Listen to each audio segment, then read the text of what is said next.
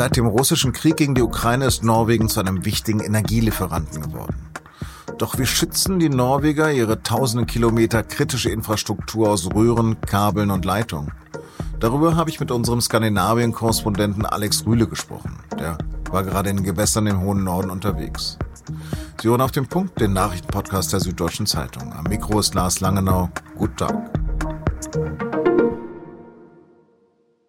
In München liegen die Temperaturen gerade knapp über dem Gefrierpunkt. Eingemummelt in Norweger Pullover sitze ich neben der Heizung im Homeoffice. Ich friere nicht, da meine Heizung wohl auch mit Gas aus Norwegen ihren Dienst tut. Zeit also, sich mal näher mit dem Königreich da oben im hohen Norden zu beschäftigen. Zunächst ein bisschen Landeskunde. Norwegen ist etwas größer als Deutschland. Es gehört aber mit weniger als 5,5 Millionen Einwohnern zu den am dünnsten besiedelten Ländern Europas. Norwegen ist nicht Mitglied der EU, aber Gründungsmitglied der NATO. Seit Ende der 60er Jahre war es ein eher armes Land. Dann wurde Gas und Öl gefunden und Norwegen und seine Einwohner wurden durch den Export reich. Einer von Norwegens Nachbarn ist Russland und seitdem kein Gas mehr aus Russland strömt, liefert Norwegen.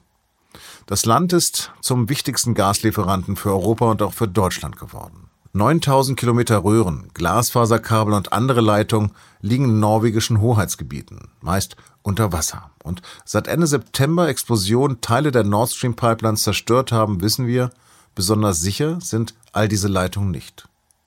Am Mittwoch hat der sozialdemokratische Ministerpräsident Norwegens Jonas Gahr Störe auf der Berliner Sicherheitskonferenz über die kritische Infrastruktur seines Landes gesprochen. Diese sei der, Zitat, Blutkreislauf einer modernen Wirtschaft und benötige besonderen Schutz. The Chancellor and I have agreed to propose an informal initiative to enhance security of undersea infrastructure. Can be pipelines, can be fiber, can be telecommunication. This is uh, really the blood circulation of a modern economy. Doch wie schützt man diese Lebensadern? Darüber habe ich mit meinem Kollegen Alex Rühle gerade zurück in Stockholm gesprochen. Alex, du warst gerade auf Recherche in Norwegen. Welches Verhältnis hat das Land denn zu seinem Nachbarn Russland? Norwegen war immer darauf bedacht, ein gutes Verhältnis zu Russland zu haben. Norwegen ist ein Nachbarland. Die haben knapp 200 Kilometer Grenze ganz da oben über Finnland zu Russland. Und das mit dem guten Verhältnis hat eigentlich auch gut geklappt die letzten 70 Jahre. Die Norweger haben mir gegenüber immer wieder diesen Slogan High North, Low Tension, also hoher Norden, niedrige Spannung äh, benutzt. Es gibt da oben zum Beispiel zwischen Kirkenes, das ist die Grenzstadt, und den drei kleinen russischen Städten auf der anderen Seite der Grenze so Abkommen, die immer enger wurden und die hatten die letzten Jahre quasi Visafreiheit, beziehungsweise die konnten so ein, so ein Visum beantragen und dann hatten sie die Möglichkeit, auf der jeweils anderen Seite der Grenze zu shoppen und es gab Kulturaustausch und das schönste Bild dafür ist eigentlich, dass im Zentrum von Kirkenes die, die, die, die, die Straßenschilder zweisprachig sind, also Russisch und Norwegisch. Aber viel wichtiger ist, dass es so große, große Sonder, Sonderarrangements zwischen Norwegen und Russland gab. Das Wichtigste ist, dass sie so ein Fischereiabkommen getroffen haben, weil die da oben eben zusammen den Kabeljau befischen. Und der Kabeljau, der ist, wenn er jung ist, auf der russischen Seite und zieht dann rüber auf die norwegische Seite. Und wenn den Russen jetzt verboten wäre, auf der norwegischen Seite zu fischen, würden sie die Jungfische weg, wegfangen. Und dann, das stand kurz vorm Zusammenbruch da oben im, in der Barentssee, das Kabeljau-Vorkommen. Und dann haben die sich eben darauf geeinigt, dass man auf der jeweils anderen Seite fischen darf. Also die russischen Fischerboote dürfen die gesamte norwegische Küste entlangfahren. Und so hat man das äh, retten können und das ist eigentlich eine Erfolgsgeschichte. Es gibt nirgends so viel Kabeljau und so stabilen Kabeljau wie da oben in der Barentssee. Aber wie gesagt, führt das eben dazu, dass diese Schiffe jetzt entlang der norwegischen Küste unterwegs sein können. Genau, du hast es gerade gesagt, du hast eine wunderbare Seite 3 darüber geschrieben, aber am 24. Februar hat Russland ein anderes Nachbarland überfallen. Was hat sich seither verändert? Die Norweger sagen eigentlich gar nichts. Und es ist natürlich auch nicht so, dass man jetzt hier ein Land im Ausnahmezustand erlebt. Die Norweger sind ja eh eher ruhige Gemüter. Das ist zum Teil beeindruckend. Also so einen Ruhepuls hätte ich auch gern wie viele von denen. Aber es hat sich natürlich doch was verändert. Aber da ist gar nicht dieser 24. Februar so wichtig, sondern Nord Stream Die Explosion der Nord Stream Pipelines, das hat ja seismische Schockwellen ausgelöst und ich glaube am meisten in Norwegen. Denn Norwegen hat eine riesige Meeresfläche und auf diesem Meeresgrund liegen 9000 Kilometer von Leitungen und Rohren und Pipelines und Kabeln. Und natürlich war Experten immer klar, dass das alles verletzlich ist. Diese Infrastruktur kann natürlich jeder angreifen, der will. Und der Anschlag auf Nord Stream wird auch so gelesen. Also wer auch immer es war, wollte zeigen, wir sind dazu in der Lage, dieses Zeug hochgehen zu lassen.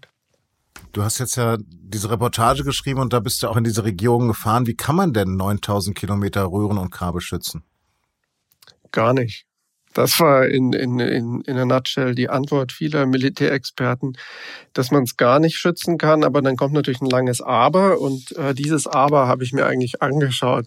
Also das ist so viel und, und unterseeisch ist es ja eben auch nicht wirklich zu sehen, sondern du musst da über Radar gehen und so weiter dass es eben sehr schwierig ist, aber gleichzeitig tun sie natürlich alles, um es doch zu schützen und im Blick zu haben. Und das ist natürlich so was, so was engmaschiges, was da, was da ineinander greift. Satellitenaufnahmen, die gucken, welches Schiff bewegt sich wo.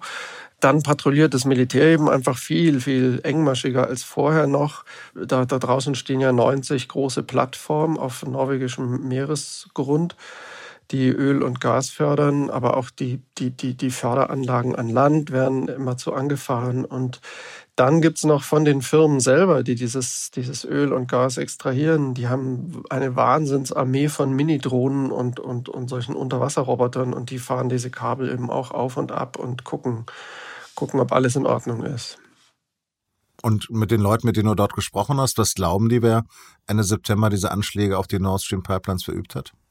Also die halten sich bedeckt, werden Teufel tun und sagen, wer das war. Das weiß man ja auch nicht. Man weiß aber, dass zwei Schiffe mit ausgeschalteten AIS oder AIS Transponder System da vor Ort waren vor den Explosionen. Das ist dieses automatische Identifizierungssystem, das jedes Schiff haben muss und das eben dann oft ausgeschaltet ist. Ich habe ja vorhin erzählt, dass diese Fischerboote in Norwegen äh, langfahren dürfen und das ist für viele sozusagen die Achillessehne. Diese russischen Fischerboote, die sind oft ausgestattet mit mehr als ein Fischerboot ausgestattet sein dürfte. Also die haben dann plötzlich irgendwelche Radarsysteme an Bord. Die Marine greift immer wieder solche Boote auf und deren AIS ist eben auch ausgeschaltet und die sagen dann immer, oh, tut uns leid, das wussten wir gar nicht oder ist irgendwas kaputt gegangen. Und das ist, das ist das, was die, was die Norweger doch sehr beunruhigt. Denn es sind so tausend, tausend äh, Schiffe landen im Jahr an an der norwegischen Küste. Also nicht tausend verschiedene Schiffe, aber es gibt tausend Hafeneinfahrten ungefähr. Und davor haben sie doch Muffensausen. Da müssen wir, glaube ich, einen Schritt nochmal zurückgehen. Wie wichtig ist denn das Gas aus Norwegen für Deutschland, für Europa als Ersatz für die russischen Energielieferungen? Ja, enorm. Inzwischen ist Norwegen der wichtigste Lieferant. Ich glaube, 40 Prozent von unserem Gas kommt jetzt aus Norwegen. Also ohne die wird es sehr kalt in diesem Winter. Robert Habeck spricht jetzt von Mondpreisen, die Norwegen für sein Gas verlangt. Und du hast gerade mit dem norwegischen Ministerpräsidenten auch gesprochen. Äh, wieso gewährt die norwegische Regierung in diesen Notzeiten denn keine Preisnachlässe? Was hat er denn geantwortet? Weil sie das gar nicht kann. Also der Staat vergibt diese Lizenzen auf dem norwegischen Schelf an norwegische und ausländische Unternehmen und die zahlen für diese Lizenzen hohe Steuern an Norwegen, aber dann sind sie eben auch für die Förderung und Vermarktung und den Verkauf verantwortlich. Und was man auch noch zum, zur Verteidigung der Norweger sozusagen sagen muss, die leiden selber enorm unter den Energiepreisen. Eine norwegische Familie verbraucht dreimal so viel Strom wie eine durchschnittliche europäische Familie, weil sie ihre Häuser mit Strom aus Wasserkraft heizen. Aber der norwegische Strompreis ist gekoppelt eben an Europa und dadurch haut es bei denen genauso rein wie bei uns gerade. Und die Stimmung ist genauso wütend und die Regierung hat katastrophale Umfragewerte, obwohl sie da eigentlich nun auch nichts wirklich dafür kann. Vielleicht eine andere Abschlussfrage nochmal. Gas ist ja ein fossiler Energieträger. Was tut denn Norwegen gegen den Klimawandel? Ziemlich viel. Also die, die tun in ihrem Land wirklich, bemühen sie sich sehr. Die haben, die haben zum Beispiel eine Neuwagenverkäufe, 80 Prozent E-Autos. Sie verkaufen aber natürlich dieses, dieses schmutzige Produkt und sind sich dieses Paradoxes oder dieser Schizophrenie aber durchaus bewusst, dass sie, dass sie reich werden mit einem Stoff, der natürlich eigentlich reines Gift ist fürs Klima. Aber muss man eben wirklich sagen, dass sie deshalb auch noch mehr tun, würde ich sagen, als andere europäische Länder. Alexa, vielen Dank. Ja, bitte, Lars. Die Reportage von Alex Rühle und sein Interview mit dem norwegischen Ministerpräsidenten habe ich in den Shownotes verlinkt. Kinderärzte und Kinderkliniken sind aktuell massiv überlastet und Intensiv- und Notfallmediziner sprechen von einer katastrophalen Lage auf den Kinderintensivstationen. Grund ist vor allem das RS-Virus, eine Atemwegserkrankung, die vor allem für Kleinkinder und Säuglinge bedrohlich werden kann. Gesundheitsexperten vermuten, dass sich viele Kleinkinder aufgrund der allgemeinen Maskenpflicht und der Corona-Lockdowns in den Jahren zuvor seltener mit dem RS-Virus angesteckt haben und jetzt viele die Infektion nachholen.